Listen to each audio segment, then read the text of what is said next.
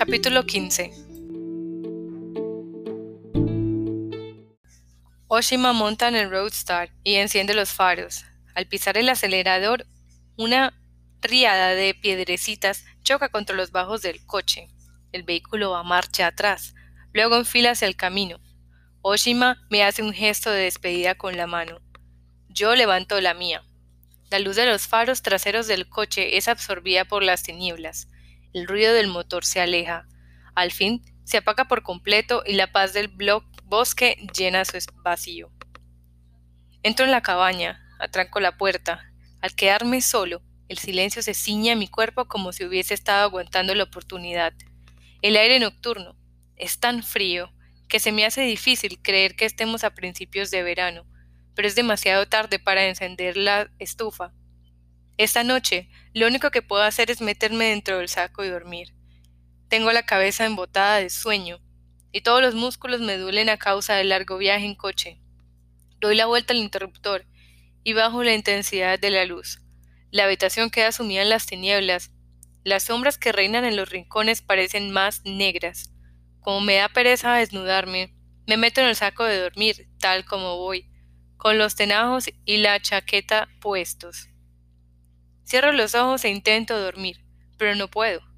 Todo mi cuerpo reclama el sueño con insistencia, pero mi conciencia permanece fría y despierta. De vez en cuando, el agudo grito de un ave nocturna rasga el silencio. Se oyen diversos ruidos de naturaleza desconocida, el crujido de unas hojas que yacen en el suelo al ser pisadas por algo, el quejido de las ramas de los árboles, combándose bajo algún peso, el jadeo de algo. Todo ello, resuena muy cerca de la cabaña. De vez en cuando rechina de manera siniestra el suelo de madera del porche. Me siento cercano a una legión de seres desconocidos, por seres vivos que pueblan las tinieblas. Me siento observado por alguien, siento el escosor de su mirada en mi piel. Mi corazón late con un ruido seco, abro los ojos y embutido aún dentro del saco, barro con la mirada la estancia iluminada por la tenue luz de la lámpara. Me cercioro una y otra vez de que allí no hay nadie. La puerta de entrada está cerrada con una gruesa tranca. Las espesas cortinas de las ventanas están corridas a cal y canto. Tranquilo. Dentro de la habitación no hay nadie más. Nadie me está mirando. Sin embargo, la sensación de estar siendo observado por alguien no desaparece. De vez en cuando se me corta la respiración de manera angustiosa, se me seca la garganta, quiero beber agua. Pero si lo hago, seguro que me entrarán ganas de orinar. Y en una noche como esta, lo último que quiero es tener que salir afuera a orinar. Me aguantaré hasta mañana. Encogido dentro del saco de dormir, escondo un poco más la cabeza. Pero vamos, ¿Esto qué es? Temblando de miedo ante el silencio y la oscuridad como una niñita tímida. ¿Ese es tu verdadero yo? Me dice burlón el joven llamado Cuervo. Tú siempre has creído que eras fuerte, pero por lo que se ve, de eso nada. Pero si parece que vayas a echarte a llorar de un momento a otro, mira que. Espero que no te acabes meando en la cama. Ignoro sus pullas. Cierra los ojos con fuerza. Me subo la cremallera del saco de dormir hasta la nariz y alejo cualquier pensamiento de mi mente. Y aunque un búho dibuje en el espacio las palabras de la noche, aunque en la lejanía se oiga el sonido de algo pesado al caer, aunque la habitación haya siglos de que algo se está moviendo, yo no abro los ojos. Me están poniendo a prueba, pienso. Oshima, a mi edad, también pasó unos días aquí. Seguro que él también sintió un pánico que yo estoy experimentando ahora. Por eso me dijo, hay diferentes tipos de soledad. ¿Qué tipo de sensaciones iban a embriagarme aquí en plena noche? Eso Oshima ya debía de saberlo, porque eran las mismas sensaciones que él había experimentado antes. Al pensar en ello mi cuerpo se relaja un poco. Voy a ser capaz de reseguir con el dedo las sombras del pasado que trascienden el tiempo. Voy a lograr sobreponer mi figura a esas sombras. Respiro hondo y sin darme cuenta me quedo dormido. Me despierto a las seis de la mañana pasadas. El canto de los pájaros se vierte como un chorro de vitalidad sobre los alrededores. Los pájaros van saltando de rama en rama, llamándose con trinos penetrantes. En su mensaje no resuena aquel eco lleno de significados ocultos del ulular de las aves nocturnas. Salgo del saco de dormir, abro las cortinas y compruebo que no queda ni un jirón de las tinieblas que anoche acechaban la cabaña. Todo brilla con una fresca tonalidad dorada recién estrenada. Prendo un fósforo, enciendo el fuego, pongo agua mineral a calentar, me tomo una manzanilla, saco galletas saladas de la bolsa de papel de la comida, me como unas cuantas galletas con queso, luego me dirijo al fregadero, me lavo los dientes, me lavo la cara, me pongo una sudadera encima de la chaqueta y salgo afuera. El sol de la mañana penetra a través de los altos árboles en el espacio abierto que hay delante del porche. Se levantan columnas de luz por doquier, y la bruma matutina flota entre ellas como un espíritu recién nacido. Respiro hondo, y una bocanada de aire purísimo aturde mis pulmones. Me siento en un escalón del porche. Contemplo los pájaros que revolotean de árbol en árbol. Aguzo el oído a su canto. La mayor parte de los pájaros va de dos en dos. A cada instante localizan con la mirada a su pareja y la llaman con sus trinos. El arroyuelo se encuentra en un bosquecillo, cerca de la cabaña. Lo descubre enseguida por el sonido del agua. Hay una especie de estanque rodeado de piedras. El agua que rebota se detiene ahí formando unos complicados remolinos y luego cobra brío y reemprende su camino fluyendo hacia abajo. El agua se ve limpia y pura. Tomo un poco en la palma de la mano y la pruebo. Está dulce y fría. Permanezco unos instantes con las manos sumergidas. De vuelta en la cabaña avanzo la sartén y me preparo unos huevos con jamón. Hago tostadas en la parrilla. Caliento leche en un caso y me la bebo. Luego saco una silla del porche, me siento, Apoyo los pies en la barandilla y decido pasarme la mañana leyendo apaciblemente. Las estanterías de Oshima están atiborradas de cientos de libros. Hay pocos títulos de ficción, y las que hay son únicamente obras clásicas muy conocidas. La mayoría son libros de filosofía, sociología, historia, psicología, geografía, ciencias naturales, economía. Ese tipo de libros. Posiblemente Aquel era el resultado de los esfuerzos de Oshima, que apenas había recibido educación académica, por adquirir él solo, a través de la lectura, los conocimientos generales necesarios. Aquellos libros cubren un terreno de materias amplísimo, según como lo mires, inconexo. Recojo un libro que trata sobre el juicio de Adolf Eichmann. Su nombre me sonaba, como criminal de guerra nazi, pero no tenía un interés especial por el tema. Solo que casualmente el libro me saltó a la vista y acabé cogiéndolo. Al leerlo, descubrí qué brillante ejecutor había sido aquel teniente coronel de las SS, con gafas de montura dorada y pelo ralo. Poco después de estallar la guerra, la cúpula nazi le asignó la ejecución de la solución final. En otras palabras, de la matanza a gran escala de los judíos y él estudió detalladamente cómo llevarla a cabo y elaboró un plan. La duda sobre si la ejecución de ese plan era moralmente correcta o no apenas se le cruzó la conciencia. Lo que ocupaba su mente era cómo deshacerse de los judíos en un corto periodo de tiempo con el menor coste posible. Según sus cálculos, la cifra de judíos de toda Europa ascendía a 11 millones. ¿Cuántos trenes de mercancías necesitaría y cuántos judíos cambiarían en cada vagón. ¿Qué porcentaje perdería la vida de forma natural durante el transporte? ¿Cómo conseguiría desempeñar esa labor con el menor número posible de hombres? ¿Cuál era la manera más barata de deshacerse de los cadáveres? Quemarlos, enterrarlos, fundirlos. Sentado ante su escritorio, calcula sin descanso. Sus planes se llevaron a práctica casi con efectividad que él había previsto. Antes de acabar la guerra se habían deshecho de unos seis millones de judíos, más de la mitad de lo previsto. siguiendo sus planes. Pero él no se siente en absoluto culpable. En el Tribunal de Justicia de Tel Aviv, sentado en el banquillo de los acusados, tras el criminal antibalas, Eichmann, cabizbajo, parece estar preguntándose por qué se le está sometiendo a un juicio de tanta envergadura y por qué los ojos del mundo entero no apartan de él la mirada. Si él solo era un técnico que había desempeñado con la mayor eficacia posible la tarea que se le había asignado. ¿Acaso no hacía exactamente lo mismo cualquier otro concienzudo burócrata del mundo? Porque solo lo acusaban a él. Aquella mañana apacible en el bosque, escuchando el canto de los pájaros, leo la historia del ejecutor.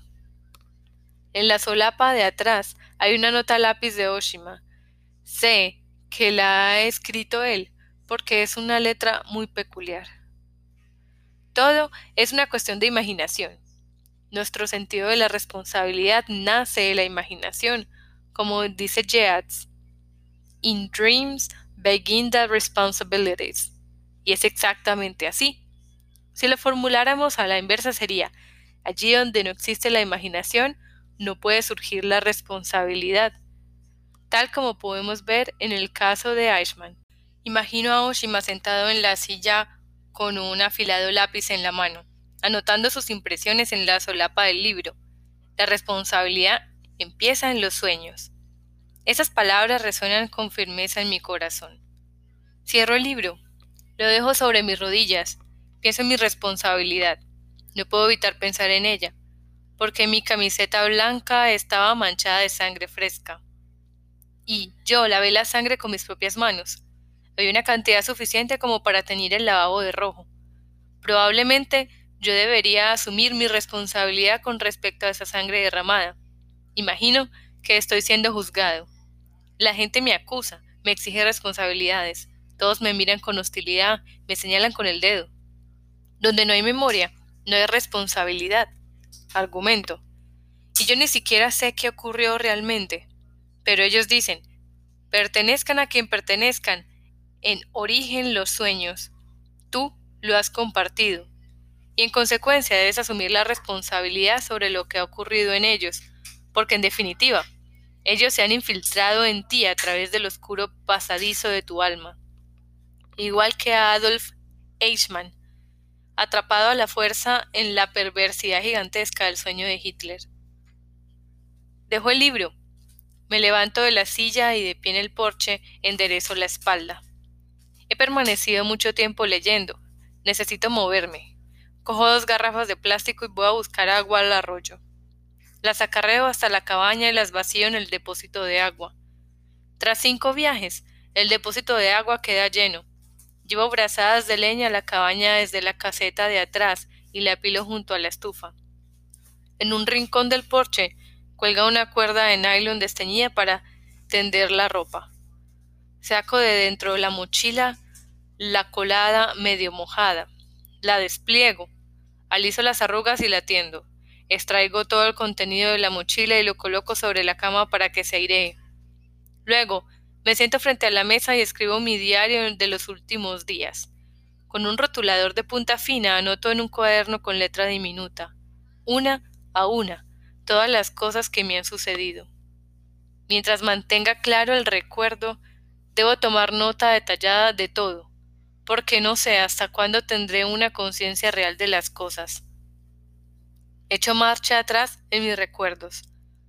Perdí el sentido, y cuando lo recuperé me encontré a mí mismo tumbado entre los árboles, detrás de un santuario sintonista, rodeado de tinieblas, con la camisa manchada de abundante sangre.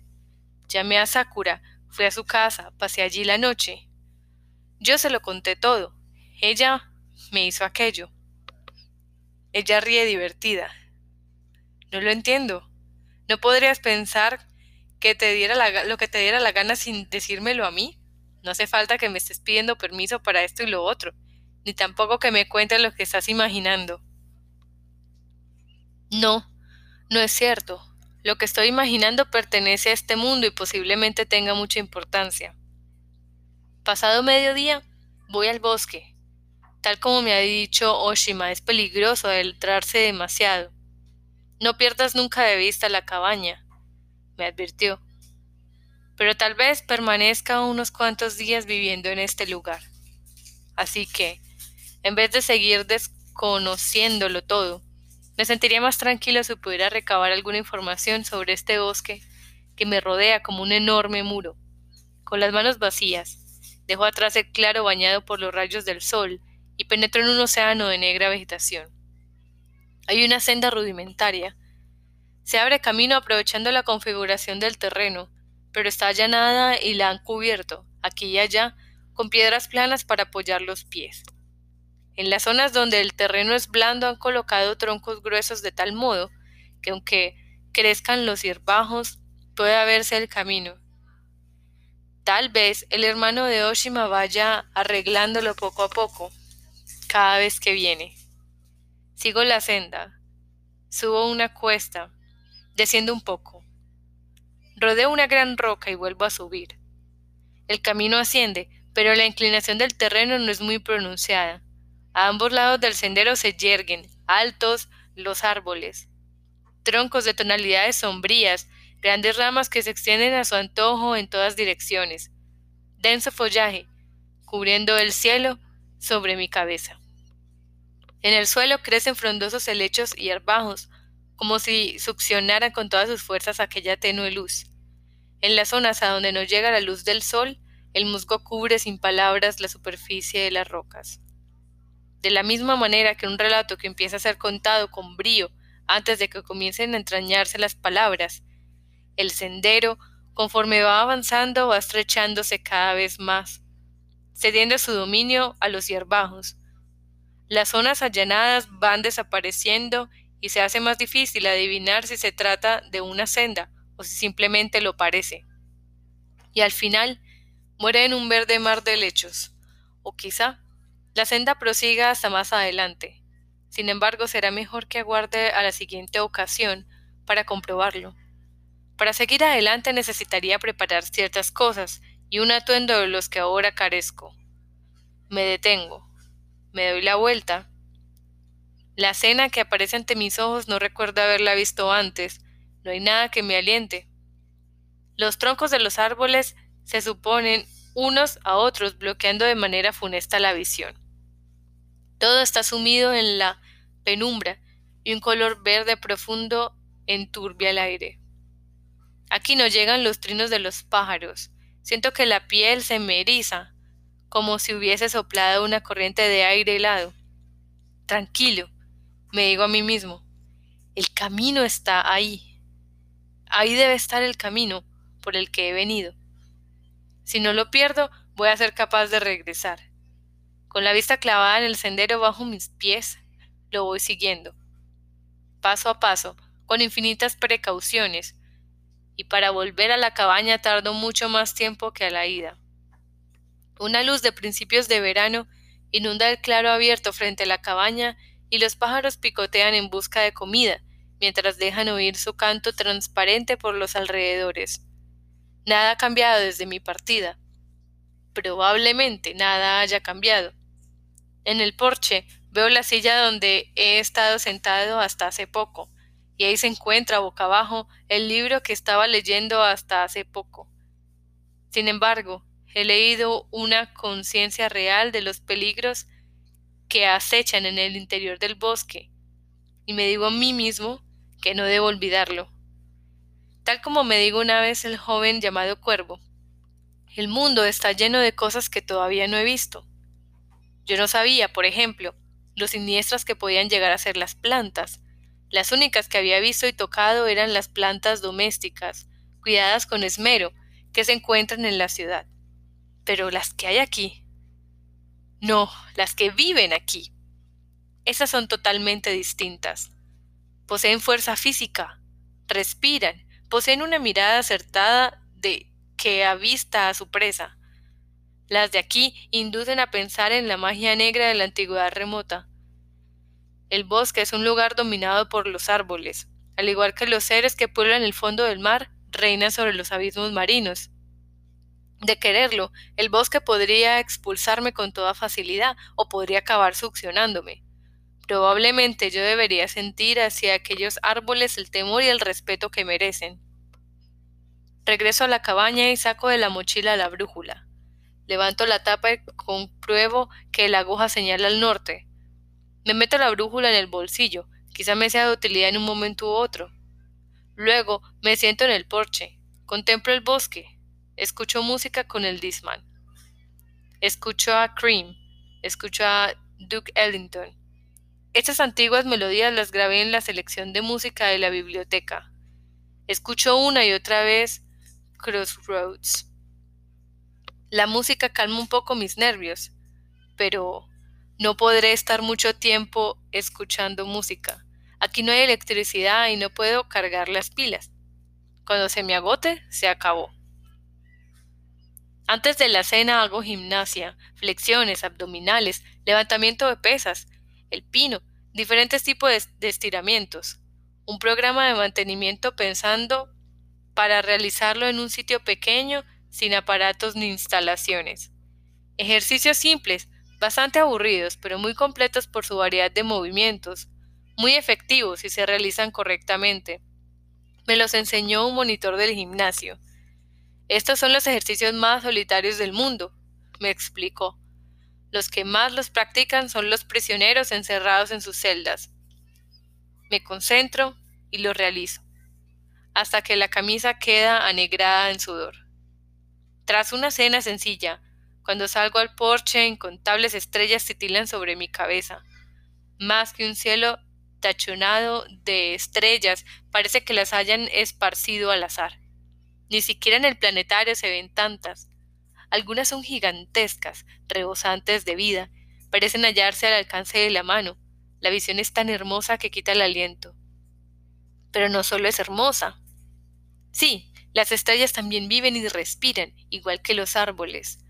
Pienso, ahora me están contemplando, saben lo que he hecho hasta el momento, saben lo que me dispongo a hacer en el futuro. Nada escapa a su mirada, ni el más trivial de los detalles. Bajo este cielo resplandeciente vuelve a invadirme un pánico atroz. Se me hace difícil respirar, los latidos del corazón se me aceleran. Hasta hoy había vivido bajo un número prodigioso de estrellas y ni siquiera había reparado en su existencia. No me había detenido un solo segundo a pensar en las estrellas, y no solo en las estrellas, cuántas miles de cosas habrá en este mundo que desconozco, cuántas cosas en las que no he pensado jamás. Al pensar en ello, me siento terriblemente impotente. Vaya donde vaya, no podré huir jamás de esta impotencia.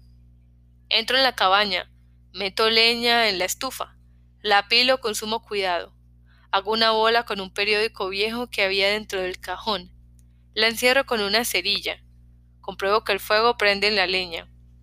Cuando estaba en primaria, me enviaron de acampada. Allí aprendí a encender un fuego. Ir de acampada fue una experiencia horrible, pero al menos de algo me sirvió. Abro completamente el regulador de tiro de la estufa y entra el aire exterior. Al principio, el fuego no prende, pero por fin empieza a arder un leño. El fuego pasa de un leño a otro. Cierro la tapa de la estufa. Coloco una silla delante, me acerco a la lámpara y a su luz prosigo la lectura. Cuando las llamas se, se, aunan y crecen en vigor, coloco la tetera llena de agua encima de la estufa y hago hervir agua. La tapa de la tetera hace de vez en cuando un ruido agradable. Claro que los planes de Eichmann no siempre pudiesen ejecutarse sin problemas. Diversos factores impidieron a veces que las cosas marcharan tal como él había previsto, y en esos casos, Eichmann mostraba una faceta un poco más humana. Se enfurecía, odiaba aquella serie de imponderables, el colmo de la imprecisión, que osaba arruinar las preciosas estimaciones que él había realizado. Los trenes se retrasan, los trámites burocráticos lo entorpecen todo, los comandantes cambian y los traspasos de poder no acaban de funcionar. Tras el hundimiento del frente del Este, los guardianes de los campos de concentración son enviados al frente. Caen grandes nevadas. Hay apagones. Falta el gas. Las líneas férreas son bombardeadas. Eichmann odia la guerra con todas sus fuerzas. Ese imponderable que entorpece la ejecución de sus planes. Todo ello, Eichmann lo expone ante el Tribunal de Justicia con desapego, sin alterar la expresión del rostro. Su memoria es prodigiosa. Su vida entera parece estar compuesta de pequeños detalles concretos. Cuando las agujas del reloj señalan las diez, dejo de leer. Me lavo los dientes, me lavo la cara. Cierro el regulador de tiro de la estufa para que el fuego se vaya apagando poco a poco mientras duermo. El fuego confiere al interior de la cabaña una tonalidad anaranjada. La estancia está caldeada y esa agradable sensación me relaja y mitiga el pánico que siento. Me deslizo dentro del saco de dormir, vestido solo con una camiseta y unos boxers, y siento que esta noche soy capaz de cerrar los ojos de una manera mucho más natural que la víspera. Dedico un breve pensamiento a Sakura. Ojalá fueras mi hermano, me había dicho ella. Pero decirlo, no pensar más en Sakura. Decido dormir. Dentro de la estufa, los leños se van cuarteando. Un búho ulula, y yo me sumo en un sueño indistinto. A la mañana siguiente hago más o menos lo mismo. Pasada las seis, me despierta el animado canto de los pájaros. Pongo agua a calentar, me tomo un té, preparo el desayuno y me lo como. Leo en el porche, escucho música con el disman. Voy a buscar agua al arroyo. Emprendo de nuevo la senda del bosque. Esta vez llevo la brújula. La voy mirando a trechos. Compruebo la dirección aproximada hacia la que se encuentra la cabaña. Luego, cojo una podadera de la caseta de herramientas y voy haciendo toscas señales en el tronco de los árboles. Arranco los hierbajos que crecen en todas partes. Dejo el camino más limpio y fácil de reconocer. El bosque es tan profundo y oscuro como la víspera. En estos árboles me rodean como un grueso muro. Algo de tonalidad oscura, oculto entre los árboles, como si fuese un animal tridimensional que emerge en el dibujo de buscar la figura escondida. Espía mis movimientos, pero ya no siento el pánico atroz de la víspera que hacía que se me erizase la piel. Me he dictado unas reglas y las voy a cumplir al detalle. Así, posiblemente no me extraviaré. Llego hasta donde llegué ayer y prosigo. Pongo el pie en el mar de helechos que ocultan el camino. Tras avanzar unos pasos, reencuentro la senda. La muralla vegetal vuelve a acercarme. Para poder hallar con facilidad el camino de regreso, voy haciendo a trechos señales en el tronco de los árboles con la podadera. En algún lugar entre las ramas que se encuentran sobre mi cabeza, un enorme pájaro bate sus alas para amedrentar al, al intruso. Levanto la vista pero no consigo verlo. Tengo la garganta seca, tengo que tragar saliva de vez en cuando y cada vez que lo hago resuena con estrépito. Tras avanzar un poco, llego a un claro del bosque de forma redondeada, circundado por altos árboles. Recuerda el fondo de un gran pozo. Los rayos del sol penetran en línea recta a través de las ramas abiertas de los árboles e iluminan el suelo con mis pies con un brillante foco. Siento que este lugar es especial. Tomo asiento dentro del chorro de luz. Recibo la calidez del sol. Me saco una colatina del bolsillo. Saboreo el dulzor que se va extendiendo en toda mi boca. Experimento una vez más la importancia vital que tiene para el ser humano la luz del sol. Saboreo con todo mi cuerpo, segundo a segundo, su valor. La violenta sensación de soledad y de impotencia que me provocó la visión de aquel incontable número de estrellas ya se ha borrado de mi corazón. Pero, con el paso de las horas, el sol irá cambiando de posición y su luz desaparecerá. Me levanto y vuelvo a la cabaña por el mismo camino por el que he venido. Pasado el mediodía, unas nubes oscuras empiezan a extenderse sobre mi cabeza, el cielo adquiere una tonalidad misteriosa. Sin tregua, empieza a caer la lluvia violenta. El tejado y los cristales de la ventana de la cabaña gimen doloridos. Al instante me desprendo de la ropa, salgo desnudo fuera. Me lavo el pelo con jabón, me lavo el cuerpo. Es una sensación maravillosa. Suelto alarido sin sentido con toda la fuerza de mis pulmones. Los grandes y duros goterones me golpean con todo el cuerpo como si de piedrecilla se tratase. Ese dolor punzante parece formar parte de un ritual religioso.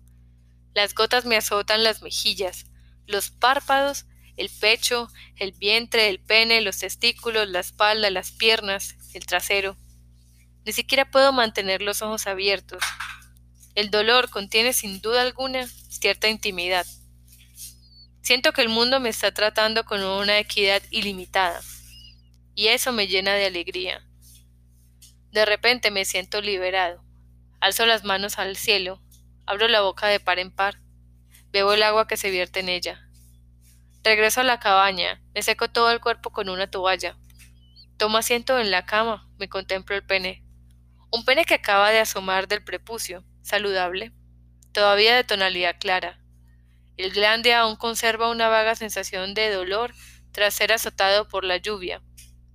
Me quedo contemplando durante largo tiempo aquel extraño órgano, que pese a que pertenece, actúa la mayor parte de las veces a su libre albedrío, y parece que piense por sí mismo, y piensa cosas distintas a las que piensa la cabeza. Oshima, cuando estuvo aquí solo a mi edad, debió de sentirse atormentado también por el deseo sexual. Posiblemente sí. Es la edad. Sin embargo, no puedo imaginármelo resolviendo eso, él solo. Oshima está por encima de todo. Soy una persona singular, me dijo Oshima, en aquel momento no entendí lo que intentaba decirme, pero sí comprendí que no era algo que se le hubiera ocurrido decir sin más. También comprendí que no me estaba insinuando nada. Alargué la mano. Pensé en masturbarme, pero cambié de idea. Deseaba mantener un poco más aquella extraña sensación de pureza que me había poseído mientras azotaba con fuerza la lluvia. Me puse unos boxers limpios, respiré hondo varias veces y luego hice levantamiento de pesas. Después de cien veces hice cien abdominales, concentrando toda mi atención en cada músculo. De realizar los ejercicios como es debido, me sentía mucho más despejado. Cesó de llover, las nubes se dispersaron, el sol apareció y los pájaros reanudaron su canto. Pero esta calma no durará mucho y tú lo sabes. Esto te perseguirá hasta el infinito como una bestia incansable. Ellos llegan hasta la profundidad de los bosques. Son fuertes, obstinados y crueles. No conocen ni el cansancio ni la renuncia. Aunque te hayas reprimido las ganas de masturbarte, pronto lo harás en una polución nocturna, y en el sueño quizá acabes violando a tu verdadera hermana o a tu madre, porque tú eso no puedes controlarlo, porque es algo que excede a tus fuerzas y lo único que puedes hacer es aceptarlo. Temes a la imaginación y a los sueños más aún. Temes a la responsabilidad que puede derivarse de ellos, pero no puedes evitar dormir, y si duermes, sueñas. Cuando estás despierto puedes refrenar más o menos la imaginación, pero los sueños no hay manera de controlarlos. Metiendo sobre la cama, Escucho a Prince con los auriculares puestos.